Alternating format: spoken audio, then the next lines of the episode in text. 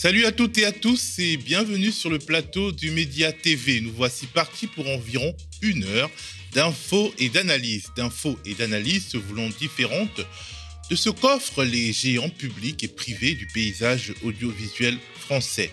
Si vous vous retrouvez ici par hasard, le média est la première coopérative médiatique de France, libre de toute influence de milliardaires ou de mécènes et financé exclusivement par les abonnements et les dons de ceux qui l'aiment. Pour nous permettre de survivre aujourd'hui et de nous développer demain, impliquez-vous, engagez-vous, devenez sociaux, abonnés du média en allant sur le médiatv.fr slash euh, slash euh, financé, je crois. La contre-matinale du média, épisode 143, c'est parti.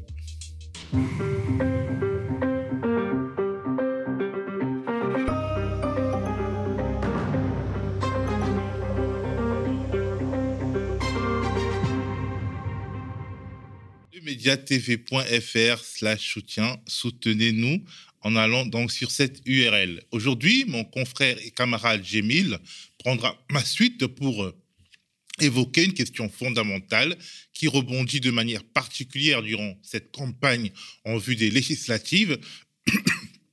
Je vais y arriver.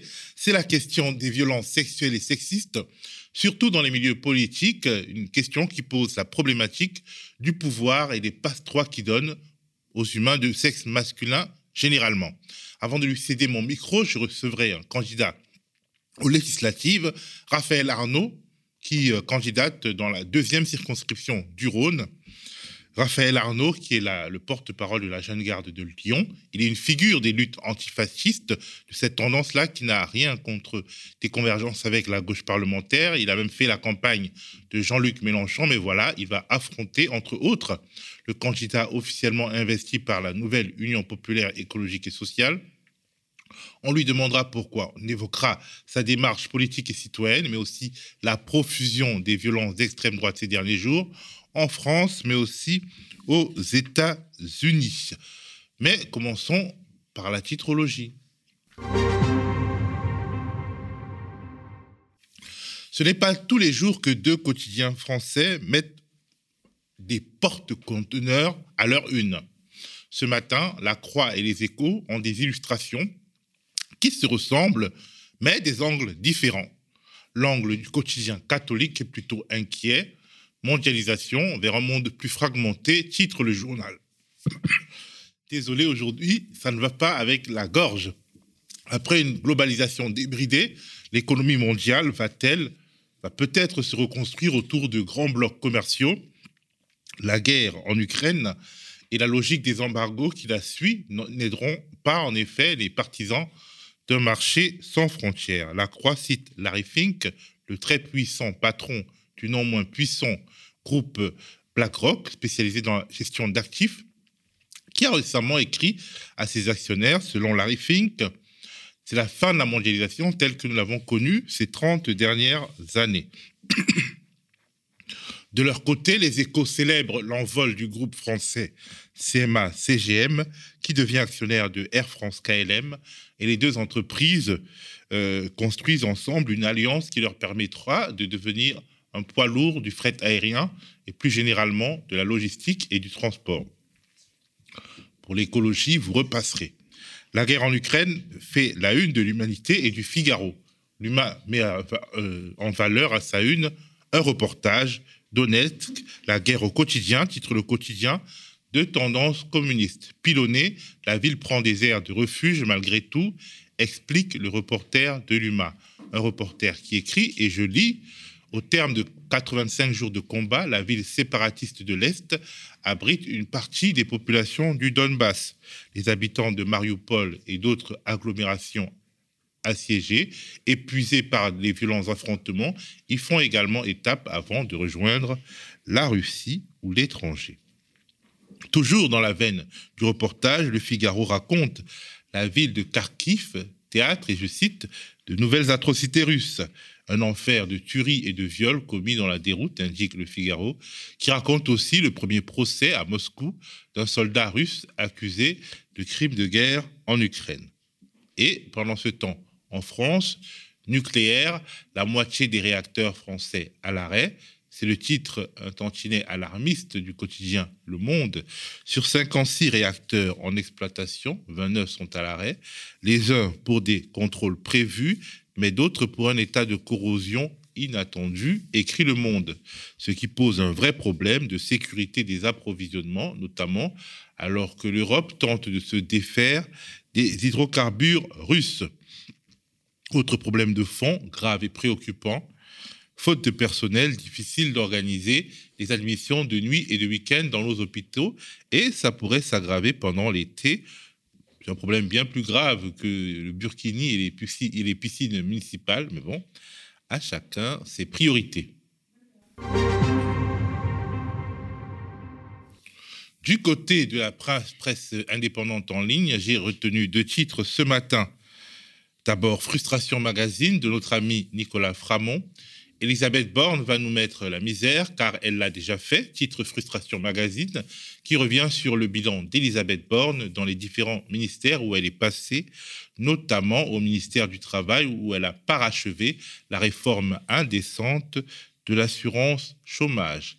Frustration écrit, et je cite, en bonne techno-macroniste, Borne a su défendre cette réforme injuste avec la mauvaise foi et l'aplomb dont il faut croire qu'ils sont enseignés dans un séminaire à Polytechnique, un séminaire qui s'intitulerait Prendre les Français pour des cons, théorie et pratique.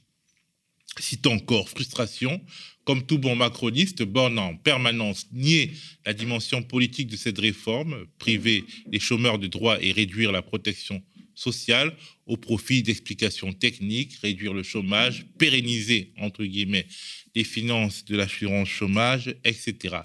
C'est à cela qu'on reconnaît une bonne techno de la bourgeoisie, quelqu'un qui est capable, sans sourciller, de faire passer euh, pour technique un choix politique. Aujourd'hui, on a également lu avec intérêt tout un dossier de Mediapart dénommé Inflation. On va prendre cher, en particulier un article intitulé Inflation, l'effet domino mondial, un effet domino qui est d'abord européen et ou alors aussi européen, avec une monnaie qui dévisse face au dollar. Mediapart écrit L'inflation est déjà à plus de 11% aux Pays-Bas, 9,8% en Espagne, 7,4% en Allemagne. En moyenne, elle s'élevait à 7,5% dans la zone euro en avril, du jamais vu depuis 30 ans. À l'origine de tout ça, la guerre en Ukraine qui dure, mais aussi la paralysie de la Chine, prise dans les taux de sa politique zéro Covid. On passe désormais à notre premier invité du jour. Raphaël Arnaud est déjà venu sur ce plateau en tant qu'activiste, activiste antifasciste, porte-parole de la jeune garde de Lyon. Aujourd'hui, il vient en tant que candidat aux législatives. Candidat certes, mais indépendant. Il nous expliquera pourquoi.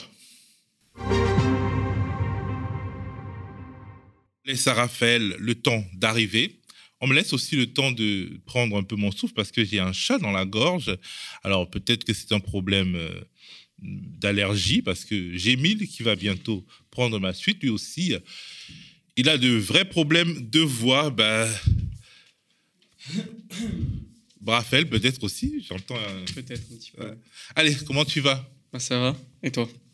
Ça va. Alors, tu es un militant antifasciste. Tu as fait campagne lors de la dernière élection présidentielle pour Jean-Luc Mélenchon, un peu assez activement, on peut dire. Oui, tout à fait. Bon, après, j'ai fait quatre meetings présidentiels. Euh, je suis allé aux deux de Philippe Poutou et aux deux aussi de Jean-Luc Mélenchon. Et au final, euh, bref, on ne demandera pas pour qui tu as voté. Bref, tu as euh, fait campagne lors de la dernière élection présidentielle, mais tu es candidat à la députation dans la deuxième circonscription du Rhône en opposition au candidat officiel de la NUPES. Pourquoi? Ouais, euh, c'était une décision pas facile à prendre. Déjà parce que on enfin est, c'est nouveau, c'est-à-dire pour nous, pour moi aussi, c'est la première élection euh, à laquelle je vais participer en tant que candidat.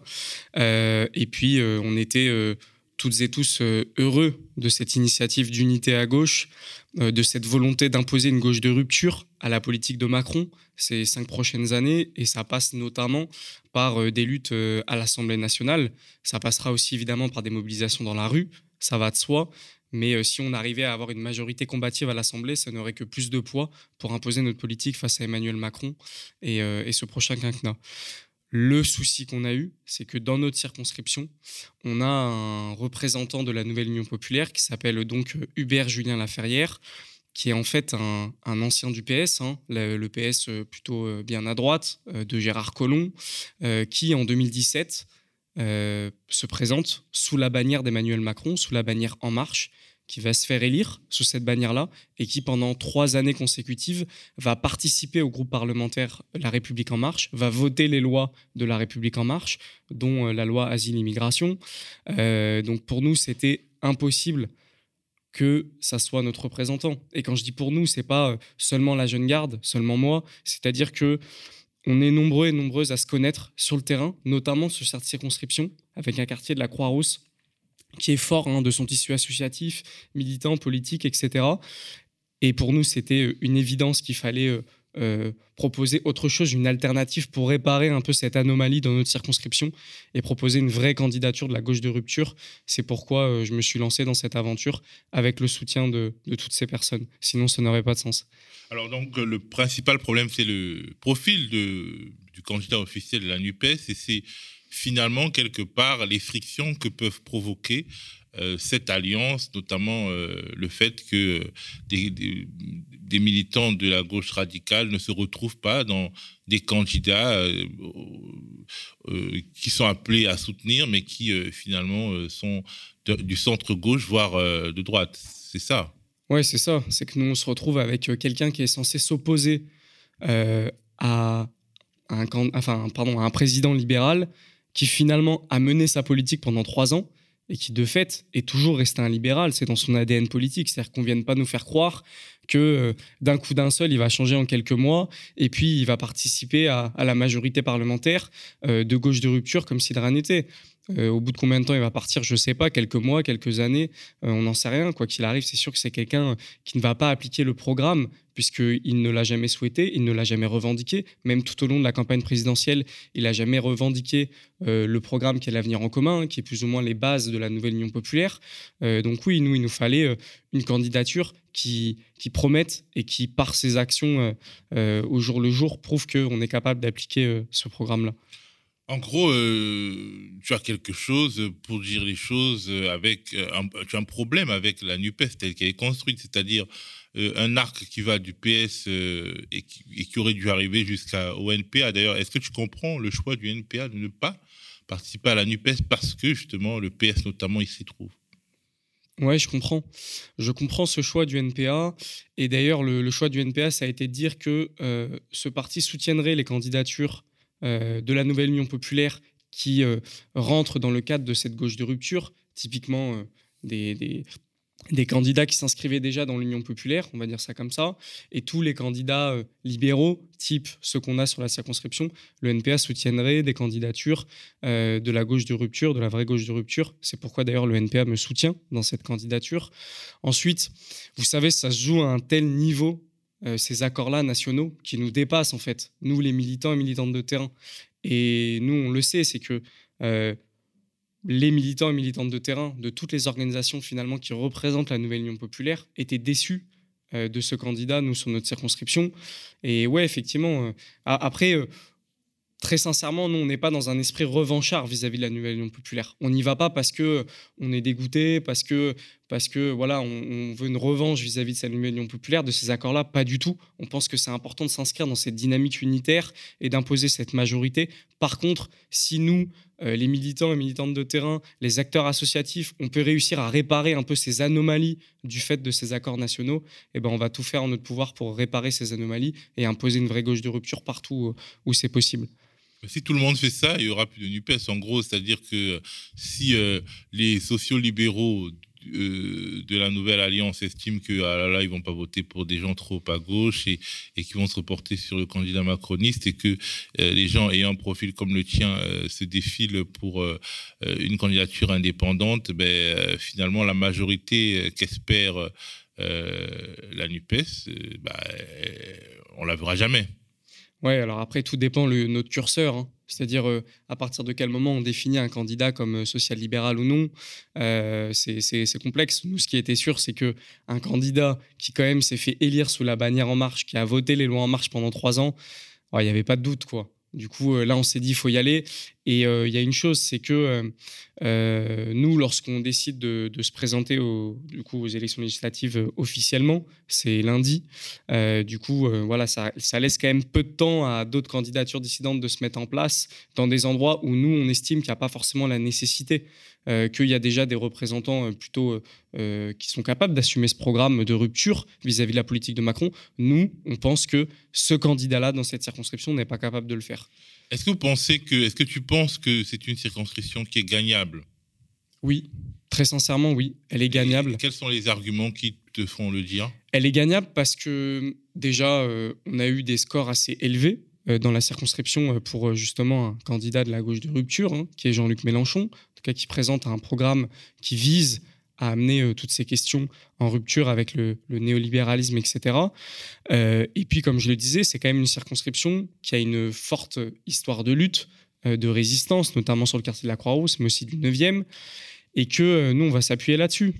C'est-à-dire, on n'est pas, je, ne suis pas un candidat qui sort de nulle part, euh, qui est parachuté ou qui sort des gros appareils politiques. Non, non, je suis quelqu'un qui travaille sur cette circonscription. Je le dis d'ailleurs dans ma présentation. J'ai toujours travaillé, j'ai toujours habité, j'ai toujours grandi, j'ai toujours milité. Et évidemment, ça sera un appui fort pour cette candidature. Et surtout, on a du monde derrière. Je sais que ça peut être un peu peut-être difficile à comprendre, mais encore une fois, je le répète, beaucoup de militants et militantes qui auraient dû participer à cette campagne de la Nouvelle Union populaire ont été tellement déçus qu'ils euh, sont venus nous chercher aussi et qu'on a commencé à discuter de cette candidature. Encore une fois, elle ne sort pas de nulle part. Euh, il y avait une histoire un peu de dignité derrière cette candidature, mais au-delà de notre simple dignité, c'est qu'il y a aussi la volonté d'aller chercher la victoire. Et euh, très sincèrement, c'est possible d'aller la chercher, ouais, parce qu'il y a beaucoup de monde qui nous soutient. Alors imaginons que le 12 ou le 19 juin, finalement, Raphaël Arnaud devienne député de gauche, d'une gauche radicale et indépendante. Est-ce qu'il va se mettre euh, dans le groupe, euh, s'associer au groupe du PES Quelle sera sa, euh, son attitude par rapport à ce groupe parlementaire ou à cet intergroupe parlementaire? Ouais.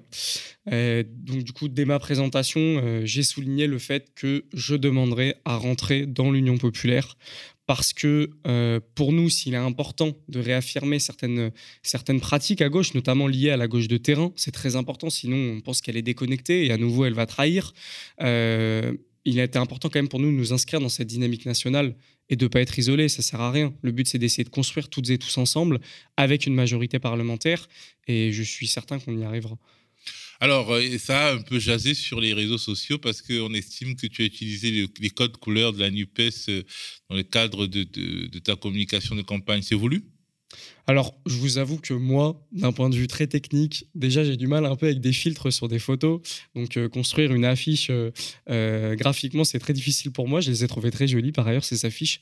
Après, j'ai pu voir effectivement quelques commentaires là-dessus. Si la seule chose, je vous avoue qu'on a à nous reprocher, c'est d'imiter le code couleur ou que, très proche de celle de l'Union populaire ou de la NUPES, ça me va. Moi, ce qui est important, c'est qu'on défende des idées. Ce qui est important, c'est qu'on nous interroge sur les idées de ce qu'on veut défendre et ce qu'on représente. Euh, si euh, effectivement, voilà, ce chose qu'on a reproché, c'est ça, ça va. Nous, ce qu'on reproche aux candidats actuellement de la nouvelle Union populaire sur notre circonscription, c'est bien plus grave que des affiches, euh, que des couleurs, pardon, sur une affiche. Alors, euh, en parlant des idées, justement, euh, certains observateurs estiment que euh, les militants de terrain ne doivent pas se corrompre, hein, se corrompre l'esprit en entrant dans le jeu politique institutionnel, doivent rester dans une forme de radicalité qui, les oblige à, se situer en dehors des institutions. Or, par cet acte de candidature aux législatives, en fait, tu entres dans le jeu institutionnel. Ils peuvent te le, te le dire. Ouais, c'est vrai. Euh, c'est vrai qu'il y a cette question-là. Est-ce que si on rentre dans le jeu institutionnel, on perdrait un peu notre radicalité politique, de, notre sincérité politique? Et je pense que tout se joue sur la question démocratique en interne aussi. Quel rapport de force on arrive à imposer à nos candidats? Là, par exemple, euh, les candidats qu'on a sur notre, circonscription, je ne sais pas quel rapport de force il y a en interne. Nous, par exemple, euh, lorsqu'on mène notre campagne, il y a aussi un enjeu politique à mener une campagne. Typiquement, on a des assemblées générales où euh, un comité directionnel va proposer des choses, mais qui sont votées ensuite en Assemblée générale. On va discuter du programme. Et je pense que tout au long de la campagne, on va continuer à en discuter, se réadapter toutes et tous, etc. etc. Ce n'est pas seulement une candidature personnelle d'un candidat. C'est une candidature portée par plusieurs personnes qui ont un contrôle dessus. Et nous, on estime que oui, il faut un contrôle de la population sur ses élus. C'est pour ça d'ailleurs qu'on défend euh, euh, pardon, le référendum révocatoire euh, avec le but d'avoir un contrôle sur les élus, de peser et que s'ils ne respectent pas le mandat pour lequel ils ont été élus, qu'ils puissent être révoqués. C'est quelque chose qu'on va défendre tout au long de cette campagne, qui nous semble nécessaire et qu'à un moment donné, oui, il faut qu'on arrive à faire le lien entre le pouvoir parlementaire ce qui se passe dans la rue, dans nos syndicats, dans nos associations et dans nos partis. On pense que c'est possible. Il y a eu un espoir un peu qui s'est levé pendant cette présidentielle, hein, avec voilà une mobilisation de la gauche qui s'était pas mobilisée depuis longtemps parce que cet espoir, il est concret. C'est de dire, à un moment donné, la gauche, elle a trahi sans cesse pendant des années. Et elle a la possibilité de refaire du lien entre cette gauche institutionnelle et cette gauche de terrain. Alors, euh, est-ce que tu penses qu'une voix antifasciste euh, au Parlement, à l'Assemblée nationale, au Palais Bourbon, ça aurait du sens? Et, disons, euh, quelle, quelle tonalité, en fait, tu entends avoir dans les travées de l'Assemblée? C'est marrant parce que je repense à une interview euh, sur BFM que j'ai fait il y a pas longtemps. Le journaliste m'a posé la question Mais vous n'avez pas peur d'être attaché un peu à cette image d'antifasciste? Mais, mais de quelle peur de quoi? C'est une fierté d'y aller avec euh, ce parcours militant, d'y aller avec cette image, justement au vu de la situation. Il y a à peine quelques semaines, j'ai l'impression que tout le monde l'a déjà oublié. Il y avait quand même l'extrême droite aux portes du pouvoir. Peut-être qu'on y reviendra plus tard, mais il y a eu une actualité brûlante encore à nouveau euh, de la part des violences de l'extrême droite là très récemment. Ah oui, justement, pendant la campagne électorale, il y a eu euh, un, militant d'extrême droite qui a tué euh, un ancien international de rugby argentin. C'est passé, enfin, on, aurait pu en parler plus.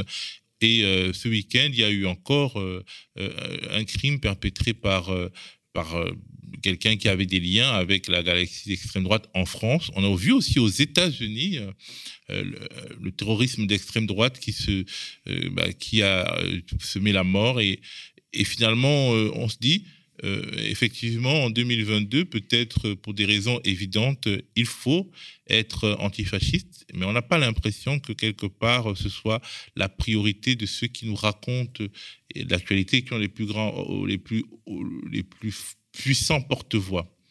Oui. Il y a eu aussi, euh, je, rajoute un peu à la liste, hein, mais ces derniers jours, il y a eu un attentat des jours en Allemagne.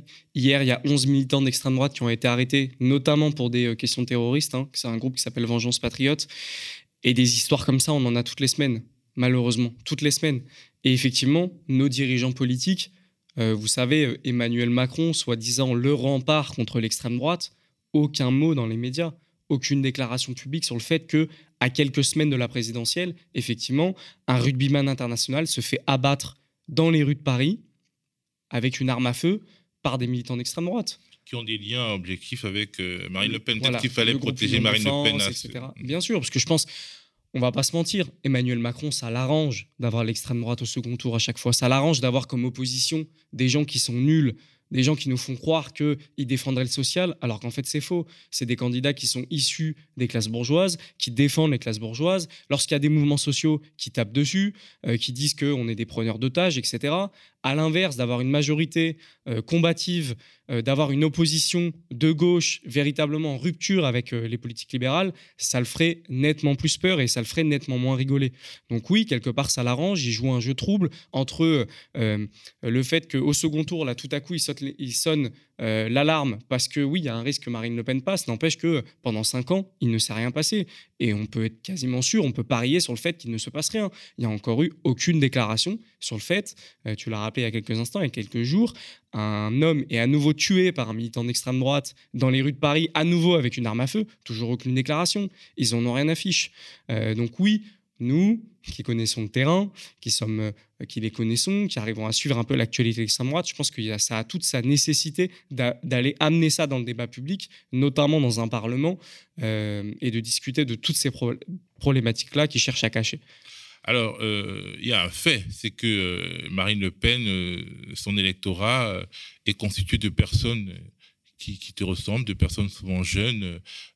comment ça se fait et comment justement comment renouveler en fait les pratiques de l'antifascisme pour faire baisser le vote Rassemblement national, le vote d'extrême droite, le vote reconquête au sein de la jeunesse? Alors c'est plus un vote Rassemblement national qu'un vote reconquête, mais comment justement, pourquoi on se retrouve avec des jeunes qui votent quand même pour une partie significative pour le Rassemblement national et comment combattre cette tendance? Je pense qu'il y a plusieurs raisons qui expliquent euh, ce vote pour Marine Le Pen. Déjà, le fait que pendant des années, on a une gauche quand même qui a trahi, qui ne, représente, qui ne nous représentait plus. Déjà parce qu'il y avait très peu de travailleurs et travailleuses, c'est tout bête. Moi, je travaille, hein, je suis payé au SMIC. Euh, j'arrive dans, cette, dans cette élection, je ne sais pas combien il y a de travailleurs et travailleuses qui se présentent je pense très peu, en tout cas, qui, peuvent accéder euh, à l'Assemblée nationale. Donc déjà, ça, il y a ce premier combat, c'est la question de la représentativité. Et ça a tout son sens, ça a toute son importance, parce que au-delà de juste une histoire de représentation, c'est qu'au bout d'un moment, nous, on sait ce que c'est. Euh, quand on nous parle de blocage des prix, on sait ce que c'est que l'augmentation de l'essence, on sait ce que c'est que euh, l'augmentation du SMIC. Ça nous parle parce que ça nous touche directement, déjà. donc il était important, je pense, qu'à un moment donné, la gauche réaffirme la défense des classes populaires, mais vraiment, véritablement, pas une gauche qui trahit, hein, comme François Hollande et compagnie, qui nous ont mis cher pendant cinq ans, qui ont participé à cette montée de l'extrême droite. Et la deuxième chose, quand même très importante, c'est la question du racisme. C'est-à-dire qu'aujourd'hui, en France, euh, le racisme, ça paraît normal. Là, il y a encore un débat sur le Burkini euh, qui devient central alors que, mon Dieu, il y en a des choses euh, à, défendre dans cette société. Euh, voilà, la question du racisme, je pense qu'elle est centrale et qu'il va falloir prendre à bras le corps, plutôt que cette gauche qui est fuyante, qui essaye d'éviter le débat, voire même qui justifie les thèses racistes amenées par des groupuscules comme Génération Identitaire, etc., islamophobes, bah nous, le combat, ça va être euh, tout simplement de combattre le racisme. Et je pense que plutôt de se cacher et de faire comme si ça n'existait pas, ou voire même de valider ces thèses racistes, il faut y aller. Et il faut combattre ces idées racistes, les faire reculer. Et petit à petit, forcément, ça va dégager de l'espace pour nos idées, pour notre camp politique, et réaffirmer quelque chose de fort face à Marine Le Pen. Je pense qu'on ne peut pas être faible face à, face à, face à l'extrême droite. Je pense qu'il faut être fort, affirmer nos convictions, les regarder droit dans les yeux et dire on n'a pas peur. Ouais, on est antiraciste. Moi, on est pour la régularisation des sans-papiers. Oui, on va combattre les violences policières et, euh, et toutes les autres exactions racistes. Merci Raphaël Arnaud, euh, militant antifasciste et candidat à la députation dans la deuxième circonscription du Rhône. C'est quelles villes qui sont concernées? Alors du coup, c'est à Lyon. C'est euh, euh, du coup le 9e arrondissement dans lequel il y a la Duchère, il y a Vèze, il y a Saint-Rambert, la Croix-Rousse qui comporte le premier arrondissement et le quatrième arrondissement, notamment avec les pentes, hein, très fort de son caractère associatif et, et, politique. Et il y a toute la partie presqu'île, du coup de Cordelier jusqu'à Perrache. Voilà, rendez-vous, euh, oui. Juste un petit détail, si je peux me permettre, parce que vous m'avez présenté comme ça au début, comme porte-parole de la jeune garde. Du coup, j'ai quitté mon poste, euh, ma, fonction de porte-parole, à partir du moment où, euh, où je me suis présenté à cette élection. Ok, rendez-vous le 12 et, le 19 juin si vous voulez voter pour un jeune antifasciste et lui donner un porte-voix qui lui permettra de s'exprimer à l'Assemblée nationale au Palais Bourbon. On va bientôt se lancer dans la seconde partie de cette matinale avec mon camarade Jémil qui va recevoir la militante féministe Geneviève Fraisse et la journaliste Léa Chamboncel dans le cadre d'un plateau qui va revenir sur une thématique qui fait beaucoup parler d'elle durant cette campagne, les violences sexistes et sexuelles, une thématique qui a rebondi hier avec une interview désastreuse de Stanislas Guérini, le boss de l'ex-République en marche au sujet de l'ex-futur député Jérôme Perra. On regarde un petit magnéto. Euh, Stanislas Guérini, un candidat condamné pour avoir frappé sa femme, a été investi par votre parti. Dans la foulée de cette condamnation, il avait quitté hein, son poste de conseiller à l'Élysée. Est-ce qu'il peut rester candidat aujourd'hui? Euh, oui, c'est très difficile de répondre en une seconde euh, à cette question-là. Parce que je, crois, et bien sûr, je suis conscient du caractère symbolique et, et, par mes propos, je veux jamais donner l'impression qu'on pourrait empêcher la libération de la parole des femmes, qu'on pourrait empêcher la judiciarisation euh, des euh, affaires et quand il y a des violences euh, intraconjugales, évidemment. Et en même temps, je veux qu'on puisse regarder les choses dans leur complexité. Et parfois, les choses, elles sont un peu plus complexes que simplement un, jugement en une seconde chrono sur un réseau social. En l'occurrence, cette affaire-là, elle est complexe. C'est la justice hein, qui l'a condamné, c'est pas les réseaux sociaux. Oui, bien sûr. Ce candidat, il, a été condamné à une amende avec sursis. C'est ça la condamnation qu'il a eue. Son ex-compagne a elle aussi été condamnée dans cette même affaire. Et donc, vous voyez bien qu'il y a une affaire qui est complexe. Il n'a pas été condamné à l'inéligibilité. Vous voulez dire quoi que les il va sont pouvoir- partagés je, je- je dis que c'est parfois un peu plus complexe de la façon dont sont présentées les choses. Si j'avais mais la conviction ou même le soupçon qu'on ait affaire à quelqu'un qui puisse être violent et euh, coupable euh, de violence sur les femmes, jamais j'aurais accepté été cette investiture-là. Il y a eu une affaire complexe, il n'a pas été condamné à l'inéligibilité, il s'est d'ailleurs représenté dans sa mairie où les gens le connaissent extrêmement bien, il a été réélu au- au premier tour. Il se soumettra Mais ça fait pas un Au peu tâche jugement des de électeurs, quinquennat une- euh, au euh, jugement des l'égalité électeurs. homme-femme, grande cause du quinquennat. Ben, c'est pour ça. Ça fait pas Merci de me laisser de- la minute qu'il faut. Je dis que à la fois il faut évidemment toujours permettre la libération de la parole des femmes et jamais de donner l'impression qu'on masque, on dissimule, etc.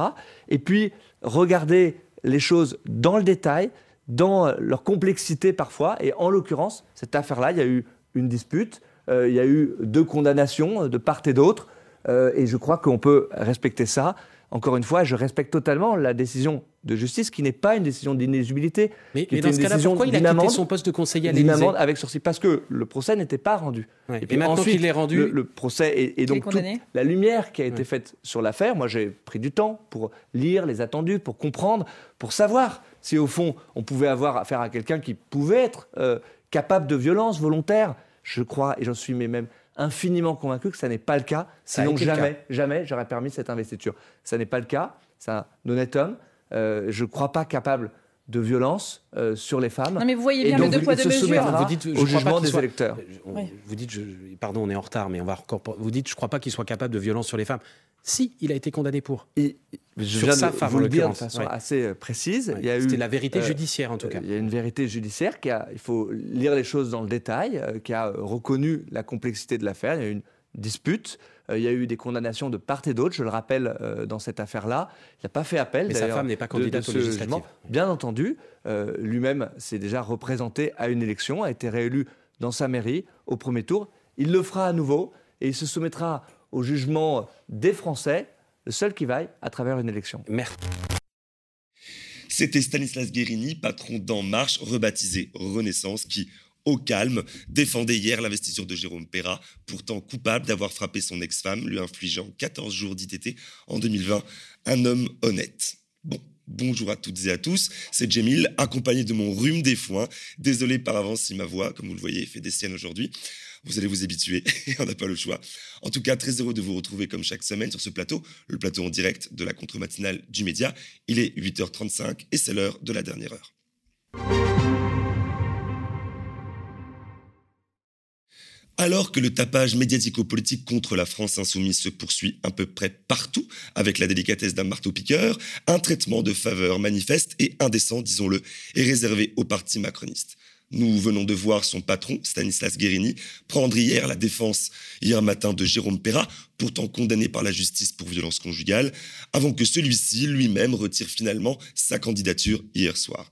Néanmoins, le parti présidentiel se montre à l'aise pour défendre des profils soit problématiques, soit condamnés pour faits de violence, notamment sur les femmes. Ce qui fait tâche pour le parti d'Emmanuel Macron qui se targue d'être exemplaire et féministe jusqu'au bout des ongles et de faire de l'égalité homme-femme sa grande cause. J'ai voulu ce matin inviter sur ce plateau deux femmes pour creuser une question de fond, loin du commentaire politicien immédiat et souvent futile, se demander ce que ces nombreuses accusations d'une part et affaires pénales d'autre part racontent de notre société. Si cette question est vaste, c'est que le problème l'est plus encore. Il touche des hommes et non pas tous les hommes.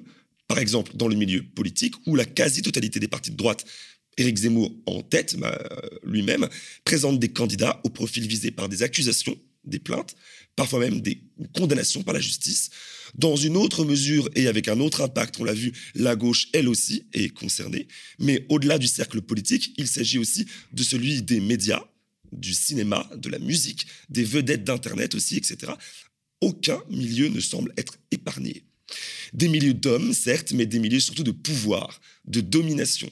Y a-t-il alors un lien de corrélation entre le pouvoir et les violences sexuelles chez les hommes? Et peu importe si oui ou si non, comment remédier à ce fléau Pour tenter de répondre à cette question, à ces questions, j'accueille sur ce plateau mes deux invités. Tout d'abord, Léa Chamboncel, podcasteuse politique féministe, notamment avec le projet Popol, euh, et autrice aussi d'un sacré bouquin que j'ai juste ici. Voilà. Plus de femmes en politique. Point d'exclamation. Autant vous dire que ce n'est pas une question ni une demande discrète, mais une injonction. On va voir si c'est la solution. Salut Léa. Bonjour Jamil. Très heureux de te recevoir pour cette euh, seconde fois sur ce plateau. Merci beaucoup. Et ma deuxième invitée ce matin, à ma gauche, est Geneviève Fraisse. Bonjour. Bonjour. Euh, philosophe de la pensée féministe, tout simplement. Elle est aussi directrice de recherche émérite au CNRS et autrice d'une vingtaine d'ouvrages, notamment celui qu'on voit à l'écran, Du côté du genre, sexe et philosophie de l'égalité, aux éditions PUF. Alors bonjour madame et merci d'avoir accepté l'invitation ce matin. Alors, je vais commencer par vous, puisque vous êtes là, mais aussi à toutes les deux.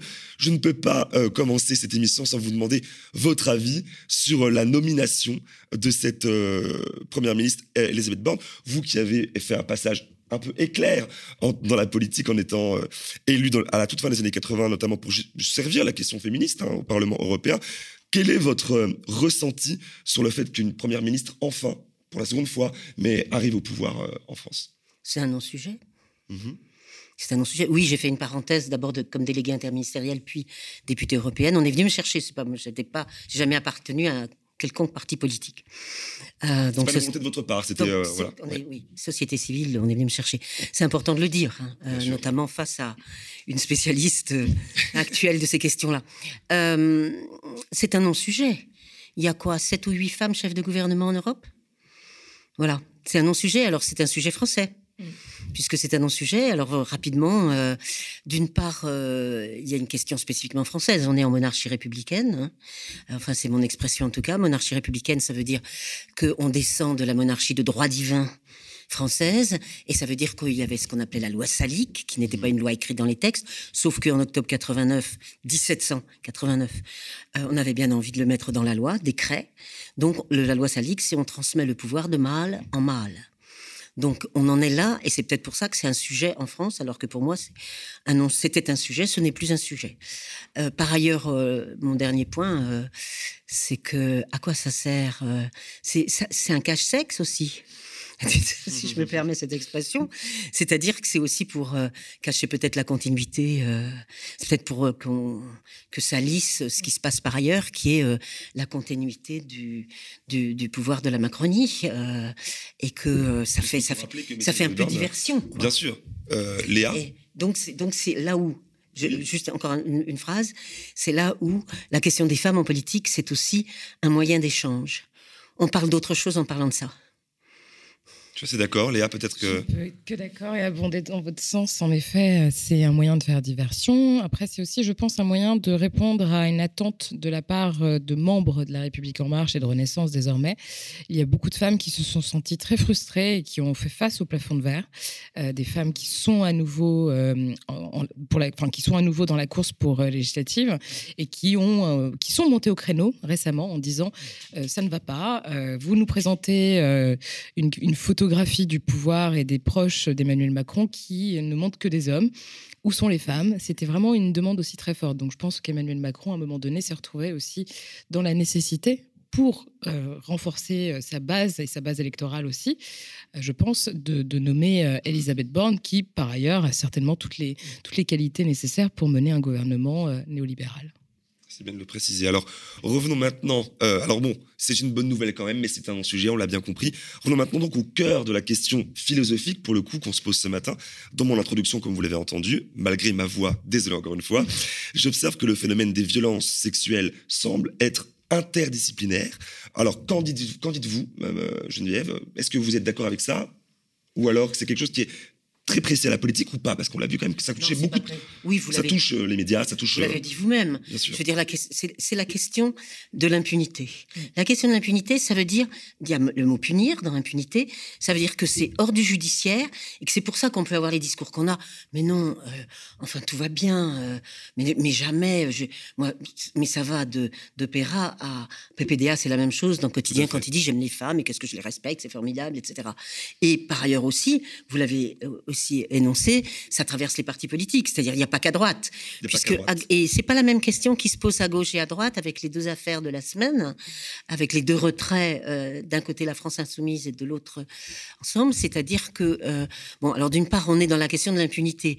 Alors, quelle est l'importance des violences sexuelles par rapport au fait de, de, de- effectivement, d'avoir un mandat et de porter des, des, des sujets politiques euh, On va, on va tenter de dire que c'est pas important. Alors, on a à la fois l'impunité, mais en même temps, c'est pas le même sujet. C'est-à-dire que la droite, elle va dire circuler, il n'y a rien à voir. Mais ce qu'a dit, l'interview, Voilà. du, du député Perra qui vient de se, se retirer, c'est pareil. Mais moi, mais jamais de la vie. Donc, on est dans circuler, il n'y a rien à voir. À l'extrême gauche, donc France Insoumise, c'est pas circuler, il n'y a rien à voir. C'est comment on traite cette question pris dans, les, dans, le, dans le filet ou dans la complexité de l'intersectionnel. C'est-à-dire à la fois un, homme euh, enfin, qui, qui est pris dans le racisme et qui en même temps peut être violent. Et ça, ça, ça débouche sur quelque chose de plus intéressant que ce qui est à droite. Deux choses. Premièrement, euh, comment se construit? Moi, je n'utilise jamais le terme intersectionnel. J'avais parlé à une époque, jadis, où avec Jacques Rancière et Jean Borel, nous avions fondé une revue euh, dans des temps immémoriaux. Euh, on avait chacun écrit un texte où il y avait la pensée ouvrière, la pensée féministe, la pensée de l'exil. On était dans la contiguïté, parce que l'intersectionnel nous oblige à une structure. Tandis que ce qui est important, c'est de voir comment ça se croise et comment ça se décroise. Et avec l'histoire de la France insoumise, on vient de le voir. Et le deuxième point que j'ajouterais sur la France insoumise, c'est que c'est la question aussi de la tradition d'extrême gauche. De Là, gauche, pour, tout- pour le coup, j'insiste euh, peut-être. Pardon, oui, vous avez raison. De gauche et d'extrême gauche. Mais pourquoi je dis d'extrême gauche? Parce que je remonte à la Révolution française. Ah, voilà. Excusez-moi, c'est mes travaux très, très déjà très anciens, etc. Et où c'est l'extrême gauche révolutionnaire, c'est-à-dire les babouvistes, qui vont poser la bonne question qui, est là, qui va se terminer en mauvaise réponse, à savoir ah ben oui, mais si c'est l'égalité, attendez, oh, oh, c'est l'égalité homme et égalité femme, tout le monde est égaux? Ah non non non non non, ça c'est pas possible. Donc c'est parce qu'ils se rendent compte que l'égalité va être pour tous et pour toutes Mhm. qui vont bloquer. Et on a 200 ans hein, de contra- ce que j'appelle, ce qu'on a appelé en langage marxiste la contradiction secondaire. Ouais, ouais, ouais, on fait la révolution et puis on s'occupera des histoires de femmes après. Et dans, dans ce qui se passe là, sur les débats France Insoumise, quelle est la chose la plus importante? Est-ce que c'est la question de la race? Est-ce que c'est la question du genre ou du sexe? C'est ça qui va, c'est aussi ça le deuxième enjeu. Et voilà, c'est ça ma lecture. Donc il faut pas, il faut voir que c'est deux histoires complètement différentes à droite et à gauche, à partir de violences qui sont sans doute semblables. Bien sûr. Et puis, il y a aussi peut-être cette. euh, toi qui as rencontré dans ton livre beaucoup de femmes, et pas qu'à gauche, hein, alors tu t'es tu t'es juste euh, interdit, je crois, d'aller voir l'extrême droite, mais tu as rencontré euh, des dizaines et des dizaines de personnes. Qu'est-ce qu'elles te racontent, ces femmes, justement, de, de ces violences dans les partis politiques, peu importe Est-ce que, tu est-ce que ça se partage avec la droite, la gauche, c'est différent ou pas? Alors, il y a effectivement, euh, je pense que les partis de gauche ont tout de même euh, fait un effort avant les partis de droite. Euh, par exemple, et encore, que ces efforts ont été faits qu'à partir de scandales. Au PS, on a attendu un scandale pour ouvrir une cellule. Au Parti communiste, on a attendu un scandale pour ouvrir une cellule. Chez ELV, on a attendu un scandale, etc., etc. À droite, il n'y a même pas de cellule. C'est-à-dire que chez LR, il n'y a pas de cellule pour traiter des violences sexuelles et sexistes. Chez LREM, il y en a une, mais c'est aussi partie d'un scandale. Donc en fait, il faut toujours qu'on soit au pied du mur, qu'il y ait un scandale, ce qu'on appelle un scandale, mais quand derrière le mot scandale, il y a quand même des femmes qui sont, qui sont agressées et qui, pour beaucoup, n'ont pas le droit de parler, ont, pas, ont le sentiment que si elles parlent, on va jeter l'opprobre en fait sur, euh, sur le parti, ça va faire tâche, c'est jamais le bon moment. Euh, Il y a les élections à venir, il vaut mieux quand même pas euh, mettre le parti dans la tourmente. Bref, il y a toujours des excuses pour que les femmes se taisent. Et ça, c'est quand même, euh, c'est quand même, ça, reste un, véritable problème. La question aussi du fait que souvent les, euh, les partis politiques décident de faire des, des commissions euh, d'investigation qui sont des commissions internes, ça, complique beaucoup les choses. Alors c'est pas, c'est pas le cas chez les filles qui fait appel à, une association extérieure qui vient justement pour, pour, pour traiter de ces questions. Il y a aussi un enjeu de, de formation en fait. Ça s'improvise pas. Ça s'improvise pas, Non. exactement. Il faut nécessairement, je pense que euh, déjà, il faut ne pas présenter évidemment des personnes qui sont euh, auteurs ou accusés mis en cause. Je pense que vraiment mis en cause dans des affaires, parce que si on n'a pas, on n'est pas sûr à 100% que la personne que l'on présente, qui représente quand même le peuple, qui, oui. qui, qui a un enjeu d'exemplarité quand même, euh, on- ce qu'on peut admettre euh, de, certaines professions, c'est pas possible de l'admettre de, des députés. C'est pas possible ou des élus de la nation. Il y a des choses, il y a un devoir euh, d'exemplarité qui est fondamental. Je dis pas que les autres ont droit d'agresser les femmes, hein, pas du tout. Mais je pense que là, on est à un degré où déjà il y a un devoir d'exemplarité qui n'est pas respecté, c'est irrespectueux à l'égard des électrices et des électeurs, et que par ailleurs, on est dans un rapport de pouvoir qui se confond avec la domination. Le problème ici, et je pense que c'est le nœud du problème, c'est qu'il faut nécessairement distinguer pouvoir et domination. Et nous sommes dans une, euh, dans une démocratie où finalement euh, les, enjeux, enfin, les, les règles du pouvoir, les codes du pouvoir sont excessivement liés à la virilité, À la à la violence. domination et à la violence. Lorsqu'on traite de politique, on, on- on- on conjugue, enfin, pardon, on convoque toujours un, un imaginaire euh, violent de combat. On parle de joute verbale de séduction parle, aussi, parfois. ou de séduction. On est dans des rapports très particuliers. Je pense qu'il est nécessaire de sortir aussi de cette conception et vraiment de dissocier ce qui relève de la politique, du pouvoir, du vivre ensemble, de faire société et de la domination et du fait vraiment d'essayer d'écraser euh, les personnes qui sont socialement dominées. Ça, ce sont les femmes, ce sont les personnes racisées, ce sont les personnes en situation de handicap. Et tant qu'on en sera encore là, je pense qu'il y a encore beaucoup, beaucoup, beaucoup de chemin à parcourir. Alors posons-nous peut-être la question franchement, puisque l'on a prononcé le mot de pouvoir. Vous qui avez, fait- qui avez derrière vous des nombreuses années de recherche, est-ce que le pouvoir serait le problème, le lit du problème? Alors, il y a plusieurs choses à dire. D'abord, les violences sexuelles, et le viol en particulier, c'est pas une affaire de sexualité, c'est une affaire de pouvoir. Voilà. Premier point. Donc, toute violence sur le corps des femmes, c'est d'abord du pouvoir, qu'on soit en politique ou qu'on soit ailleurs qu'en politique. Et moi, j'ai tendance comme ça à faire le lien entre. Donc, ça, c'est la première chose. La deuxième chose, c'est que euh, le pouvoir politique, moi, j'avais trouvé qu'il avait euh, aussi un intérêt, c'est qu'il était, alors là, explicite. Tandis que le pouvoir intellectuel, que je fréquente puisque je suis au CNRS depuis euh, un bail, ou dans les académies, etc., c'est que le pouvoir symbolique dans le milieu intellectuel et académique, je l'ai dit à plusieurs reprises, parfois, moi, il peut me paraître pire qu'en politique. Parce qu'en politique, il y a une espèce de, de, de, de mise, de mise à plat, on, on l'exprime. Pousse-toi de là que je m'y mette, comme je dis. Hein, moi, j'ai bien vu ça à la fin du, du Parlement. Pousse-toi de là que je m'y mette, là, moi, c'est clair. Jamais vous aurez ça dans le monde académique. C'est beaucoup plus torve. Donc, ça, c'est aussi le rapport au pouvoir symbolique. Parce que vous parliez de- d'exemplarité. Moi, je dirais, moi, ça- ma phrase, ça a toujours été que quand on est élu, on ne représente pas que soi-même. On représente une portion de la nation. Et c'est ça qui m'a, moi, c'est ça, ça me paraît très important. Donc, on est là en fonction d'une portion de la nation et non pas de sa propre personne. Donc, arrêtons sur les personnes parce que c'est, c'est pas l'enjeu du politique. Après, que le, que le politique soit un lieu de pouvoir, euh, sans limite, yes, bien sûr. Donc, mais si vous voulez, je le relie quand même de manière générale à ce que c'est que le pouvoir euh, sexuel, qui est, en, qui, qui est en fait non pas un pouvoir pour la jouissance sexuelle, mais pour la jouissance du pouvoir. Donc, euh, bon, bah, on, on voit là, du coup, que si c'est le pouvoir, le, le fil conducteur, on, on peut- on voit aussi, comme tout à l'heure je le disais, que ça concernait des hommes et pas tous les hommes, et pas que les hommes, on va y venir juste après. Oui. Il y a, il y a un côté, du coup, qui n'est pas systématique, mais un côté qui est systémique. On est d'accord là-dessus, je pense. Euh, comment s'attaquer alors à la racine de ce problème, puisqu'il est systémique? C'est Ah ben, un on, re- on retombe juste une phrase, c'est que on retombe sur ce qu'on a dit au début, c'est que euh, jusqu'à présent, il y avait ce qu'on appelle de l'impunité. L'impunité, ça veut dire être hors du judiciaire. Ce qu'a fait le mouvement MeToo, c'est de passer dans l'espace judiciaire, c'est-à-dire de de- d'en faire une chose publique au sens de res publica, au sens de chose publique, et donc de le mettre comme ça. C'est ça la, la- le grand événement et la grande révolution de MeToo. Donc là, les comportements des hommes que j'entends à droite comme à gauche, c'est encore dans le dans le, le, le- le, euh, ah bah c'est comme ça. Euh, où, est le pro- où est le problème? Sûr, oui. Ben oui, mais sauf que c'est devenu depuis cinq ans, non pas, non pas un problème, mais une évidence que c'était une affaire publique. Donc voilà, c'est par là que ça passe. Après, euh, on est encore, on l'a vu, aussi bien pour l'affaire, euh, je sais pas, PPD à Hulot que jusqu'à hier, euh, donc les candidats euh, aux législatives, qui est de droite ou de gauche, c'est, attendez, mais c'est beaucoup moins important que. Mhm. C'est ça, donc ça, donc ça n'a pas d'importance. Ben si, mais là ils ont raté une marche parce que ça fait quand même cinq ans que MeToo est là. Donc ils ont là il y a moi je, je, viens de faire un petit texte pour la réédition du consentement que j'ai intitulé euh, non oui c'est ça que j'ai intitulé euh, et la libérée et la libération de l'écoute. Non pas la libération de la parole mais la libération de l'écoute. On en est là. On en est vraiment là donc on, voit là du coup que le pouvoir est un lien conducteur, que ça, que ça sort du milieu politique, ça touche tout plein milieu là où il y a du pouvoir et donc de la domination. Alors élargissons le spectre des violences sexuelles aux violences tout court et là on voit que par exemple la maltraitance, le harcèlement par exemple, les femmes de pouvoir n'en sont pas exemptes non plus, que ce soit dans la politique ou en entreprise.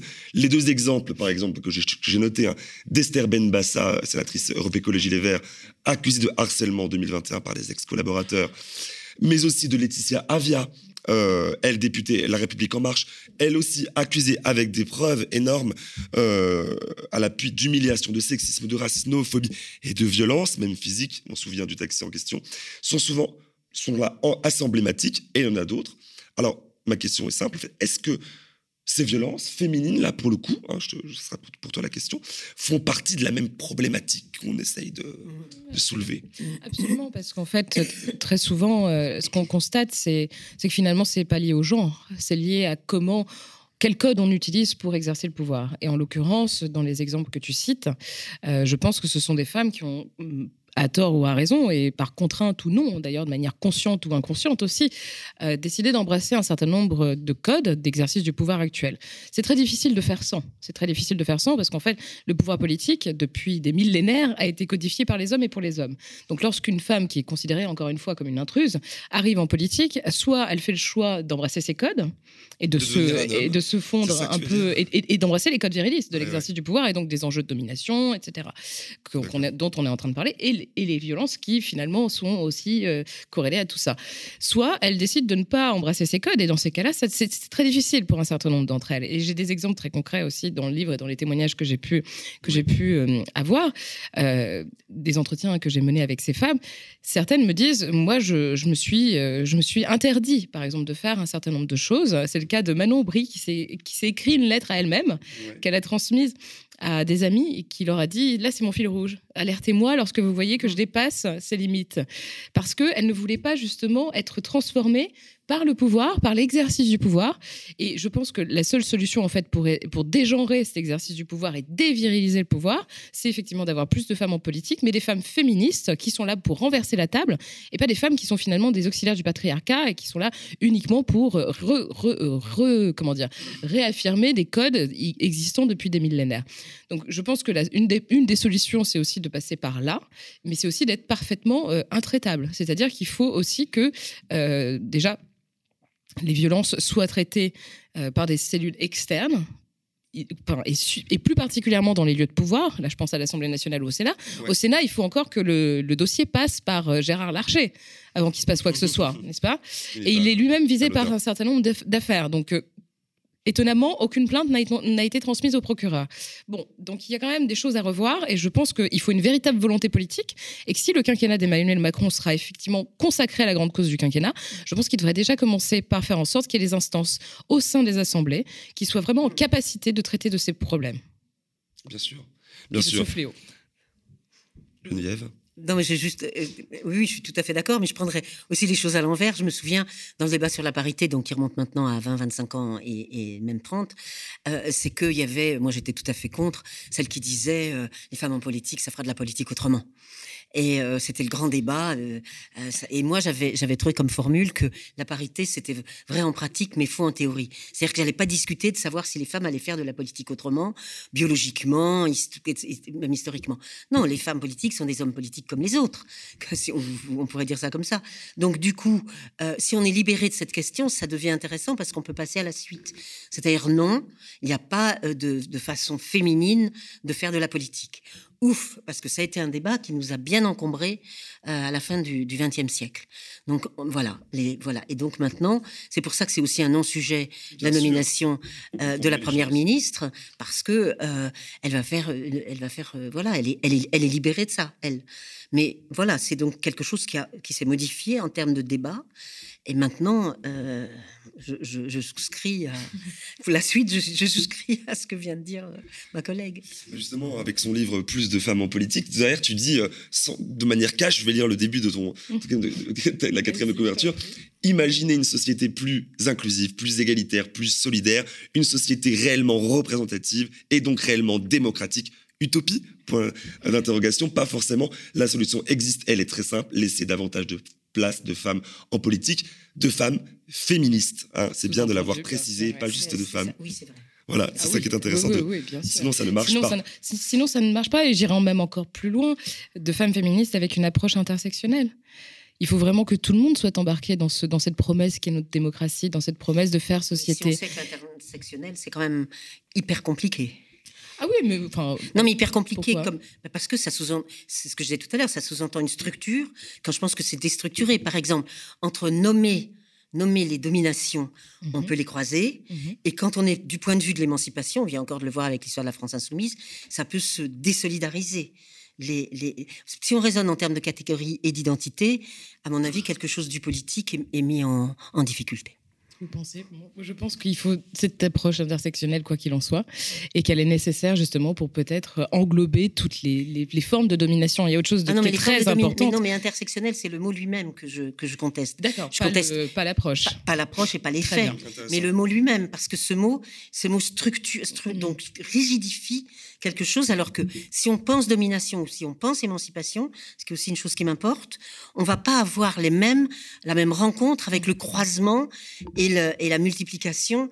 Et c'est pour ça que je terminais sur la question de l'identité. Si on fait que de l'identité, on va se retrouver coincé. À mon avis, il faut voir quels sont les problèmes. Mm.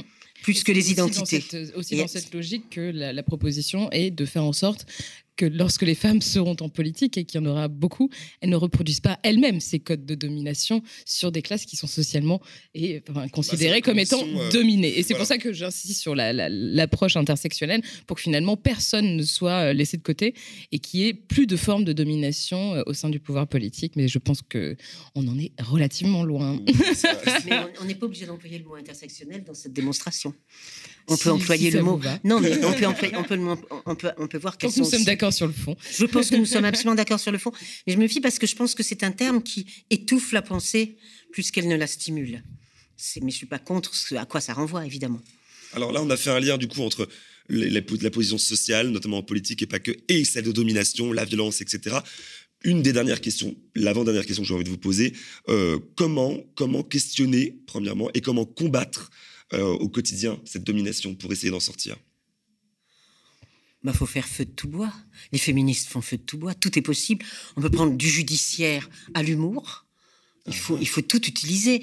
Et je trouve que dans les débats post-MeToo, puisqu'on est quand même cinq ans après maintenant, euh, c'est intéressant parce qu'on se pose la question de, euh, ça a été critiqué, pourquoi on va que à la justice? Donc on, a expliqué tout à l'heure que c'était à cause de l'impunité, on est bien d'accord. Mais toutes les, toutes les formes de subversion. Mais c'est ça le féminisme. En tout cas, le féminisme que j'ai fréquenté quelques, quelques décennies durant, c'est qu'il faut faire feu de tout bois et du plus ironique au plus, euh, au plus, au plus euh, militant, au plus, au plus, cash, il, faut, il, faut, il faut tout utiliser. Et, euh, Moi, je suis très empiriste. Qu'est-ce que, peut-être sans doute, puisque de nombreuses femmes ont, subi ou vont subir malheureusement des violences, certaines d'entre elles nous regardent peut-être ce matin, un message pour terminer. que dites-vous aux victimes qui pourraient nous regarder ce matin? Léa c'est une question compliquée. Euh, déjà, je leur dis d'être accompagnés dans la mesure du possible et accompagnés par des professionnels, par des personnes qui ont une approche féministe aussi, euh, des violences qu'elles ont pu subir, parce que c'est une expertise. Le féminisme est une expertise et c'est important, je pense, de le souligner. Il y a des associations qui existent pour ça. Il ne faut pas hésiter d'aller voir les centres d'information pour les droits des femmes et des familles, typiquement. Mmh. Il y a aussi le 3919. Donc, je pense que dans une moi, je leur conseillerais dans un premier temps d'être accompagnées et ensuite de voir si elles souhaitent ou non, d'ailleurs, euh, déposer plainte. C'est pas forcément une démarche facile. C'est peut-être pas le plus facile non plus pour une femme lorsqu'elle sont lorsqu'elle s'engage se, dans un parcours judiciaire. Il y en a beaucoup qui, qui en souffrent énormément. Euh, c'est la justice. alors, il y a une injonction à porter plainte aujourd'hui. Euh, en France qui vient d'un certain nombre euh, d'institutionnels, mais aussi d'associations féministes qui vraiment enjoignent presque aux victimes d'aller porter plainte. Moi, je ne suis pas toujours convaincue que ce soit le meilleur moyen. Je pense que la justice doit faire son travail. Et il y a encore un parcours judiciaire qui est semé d'embûches pour, les femmes. Et il y a aussi un système judiciaire qui est profondément inégalitaire. Et je pense qu'il y a encore beaucoup de travail à faire. 90% des personnes qui sont en prison aujourd'hui sont des personnes racisées ou dans de, situations sociales très, très, très pauvres. Donc, euh, notre système judiciaire doit être repensé, la justice doit être repensée. Ce n'est pas la seule réponse, je pense, à, à, des Le problème est systémique, la réponse doit l'être aussi, en fait. C'est ce que absolument, absolument. Peut-être aussi un mot, alors on parle des victimes euh, féminines, mais n'oublions pas qu'il y a aussi des victimes masculines, euh, des hommes qui, qui s'attaquent à d'autres hommes. Le MeToo gay aussi a fait beaucoup de bruit ces derniers, euh, derniers mois. Euh, même question, du coup, que pour terminer. Quel, quel, message aux victimes euh, de violences ben, je, dirais, la, la, même chose, mais avec un autre mot. C'est d'arriver à se représenter que vous n'êtes pas seul. Donc fabriquer ce vous n'êtes pas seul. Et ce que je disais aussi quand je disais faire feu de tout bois, c'est vrai qu'il y a le judiciaire, mais il y a aussi d'autres. Et les féministes sont en train de chercher d'autres voies mm. pour répondre à ces violences que le judiciaire. C'est pas pour quitter le judiciaire, c'est juste pour démultiplier les possibilités. Mais vraiment la seule chose, c'est imaginez-vous, représentez-vous. Donc, donc vous allez le fabriquer que vous n'êtes pas seul. Et la nécessité aussi de Parce sortir. On est toujours euh, seul sur, dans cette affaire de violence. C'est vrai que. Ah, on se sent. c'est plus que se sentir, je sais pas si on peut en et là, c'est plus, un, plus un message au pouvoir public, la nécessité de sortir d'un traitement euh, purement, euh, euh, purement judiciaire et, et sécuritaire de la, des violences faites aux femmes. La nécessité vraiment de, de, concevoir ça effectivement comme un problème systémique, comme un problème aussi d'éducation et de, de, de, travailler à la base et de ne pas apporter qu'une réponse sécuritaire qui est imparfaite par ailleurs. C'est vrai. Et ah, puis, je, je peut-être aussi refaire référence à, à, votre livre euh, À côté du genre qui, sort dans pas très longtemps. Qui, qui, qui est ressorti en mars dernier, qui est, une, qui est un passage en poche. Hein, il Tout à fait. voilà, ok, je vais, je vais bien noter.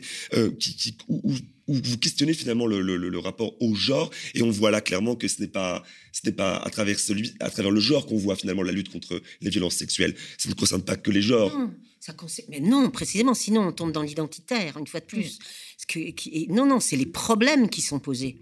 Et là, c'est ce que vous avez fait ce matin en posant le problème par rapport au monde politique. Mais ce monde politique, on a été obligé de l'élargir, bien sûr, parce que c'est structurel. Mais, mais si, on, si on ramène toujours la question à, au, genre ou au sexe ou aux définitions aux catégories, on retombe sur la question intersectionnelle, on se prive de la formulation des questions qui sont posées. Est-ce qu'il serait pas plus intelligent, intéressant peut-être de parler dans ce cas de classe sociale peut-être? Pour pouvoir euh, mieux voir. mais aussi, mais aussi de race, mais aussi de non de tout ce qui fait des, de, de, race ou de ou de racisé. je préfère. Oui, mais je dis racisé aussi. Mais vous savez la, la question du débat. mais mais en même temps, en même temps, euh, il faut savoir aussi. Là, c'est quelque chose, un message que j'adresse à l'extrême gauche. C'est que pour avoir travaillé sur ces deux siècles d'extrême de, de, de lutte de lutte révolutionnaire, c'est qu'il faut quand même remarquer qu'il ne faut pas faire de cette question-là ce qu'on appelait dans mon époque de jeunesse et au 19e siècle, la contradiction secondaire c'est une contradiction primaire et non pas secondaire. C'est ça qu'on est, qu'on est en train de faire. Et c'est ça qu'il est difficile de faire. Même la France Insoumise vient de le montrer. Qu'est-ce qu'on fait avec la, avec la question de, de l'injure raciste et de la violence sexuelle? Mais cette question, on l'a eu déjà à Cologne aussi. Ah, c'est tous les, tous les immigrés qui ont violé les filles à Cologne, etc. Je peux vous rappeler peut-être de cette histoire. Oui, c'est pas très vieux. Non, c'est pas très vieux. Mais donc, à chaque fois, euh, la question, c'est qu'on on le fait par rapport à des catégories. Et ça, ça vient de notre histoire et de notre tradition politique donc de gauche, effectivement, ça m'a été rappelé tout à l'heure, et d'extrême gauche, à savoir de cacher cette contradiction secondaire en disant de toute façon ça s'arrangera. Dans le berceau de la Révolution, je vous assure, on fera de l'égalité des sexes. Ben ça, on a vécu deux siècles avec ça quand même. Donc il faut et il faut en sortir. Et c'est difficile parce que ce que je remarque, c'est que l'extrême gauche, euh, je, je, ne citerai rien, mais l'extrême gauche commence à dire ouais ouais, mais on n'était pas si antiféministe, comme le féminisme est à la mode hein, aujourd'hui. Ce que moi j'ai pas toujours vécu dans mon dans mon parcours. Euh, donc euh, ah non non, mais on n'était pas si antiféministe que ça. Non pas du tout. Et alors il y a des réécritures de l'histoire ponctuelles. Alors je, suis entre rire et, pleurs dans ce cas-là. Je, je, suis entre rire et pleurs, ça me fait marrer, et en même temps, je me dis, les salauds, quand même. ils sont en train de gommer, ils essayent de gommer il ferait mieux d'être lucide et de dire, ben oui. Ah ben oui. Et ça remonte à la Révolution française. Des erreurs où en tout cas on a fait des, des, choix qui étaient des choix de domination. Et puis maintenant, ben non, ça change. Mais là, il y a plutôt une réécriture de l'histoire en douce qui me, qui me, qui me, qui me, qui me, qui, qui alors je ne m'y attendais pas. Bon, bah, en tout cas, merci toutes les deux d'avoir répondu présente à mon invitation ce matin. Euh, Léa, je rappelle que ton podcast politico-féministe Popol et ton livre Plus de femmes en politique, audition Belfond, sont dispo. Un petit mot peut-être pour, euh, pour la mise en place de Popol. Ah oui, oui, bah c'est gentil, merci. Alors Popol, d'abord, c'est un podcast, c'est un podcast en non-mixité où il n'y a que des femmes qui viennent parler de politique. L'idée étant qu'on se réapproprie en fait euh, la politique, puisque souvent on a considéré que ce pas vraiment une affaire de femmes. Les médias aussi d'ailleurs considèrent ça parfois. Et ça va se transformer en newsletter, donc euh, à partir du mois de juin. Voilà, une newsletter bimensuelle que je vous invite euh, à découvrir bientôt. On mettra les liens en barre de description. Merci beaucoup. bah, avec plaisir, merci aussi à vous, Geneviève Fraisse. Alors je rappelle que vous êtes philosophe de la pensée féministe, directrice de recherche émérite au CNRS et autrice notamment du livre Du côté du genre, sexe À et côté, philosophie. c'est pas du côté. Ah mais euh, c'était marqué du côté du genre. bah, Eh ben, c'est pour c'est un lapsus. Autant pour moi. C'est un lapsus intéressant qui n'est pas la première fois qu'il a lieu. Le- le- le- moi, c'est à côté. C'est vrai, c'est un lapsus intéressant, effectivement. À Alors, fait. à côté du genre, euh, sexe et philosophie de l'égalité aux éditions PUF. Alors, bonne journée à toutes les deux, merci, beaucoup. Et Merci à bientôt. Merci beaucoup. Avec grand plaisir. Alors, quant à vous, parce que là, il y a les gens derrière la caméra, là, derrière votre écran, merci d'avoir suivi cette nouvelle édition de la contre-matinale en direct ou en replay, en vidéo ou nous aussi en podcast, là, on en fait. Je vous invite maintenant à vous exprimer librement dans l'espace commentaire, mais surtout à opter pour un abonnement pour le, sur le mediatv.fr slash soutien pour dès 5 euros par mois et sans engagement véritablement nous soutenir, c'est-à-dire permettre la pérennité d'un tel espace médiatique engagé où les journalistes sont libres d'aborder les sujets qu'ils souhaitent, de donner de la voix aux luttes et aux convictions peu entendues ailleurs. Vous savez tout ça. C'est pour ça que vous nous permettez d'être, et de perdurer. Rendez-vous donc sur lemediatv.fr slash soutien pour, euh, bah, pour vous engager avec nous. Je vous donne moi rendez-vous demain matin, ici même sur l'antenne du média, avec cette même voix, je crois bien, pour un entretien d'actu avec Philippe Page de Méour sur la question d'EDF. Et ensuite, rendez-vous mardi prochain pour une nouvelle contre-matinale. Bonne journée.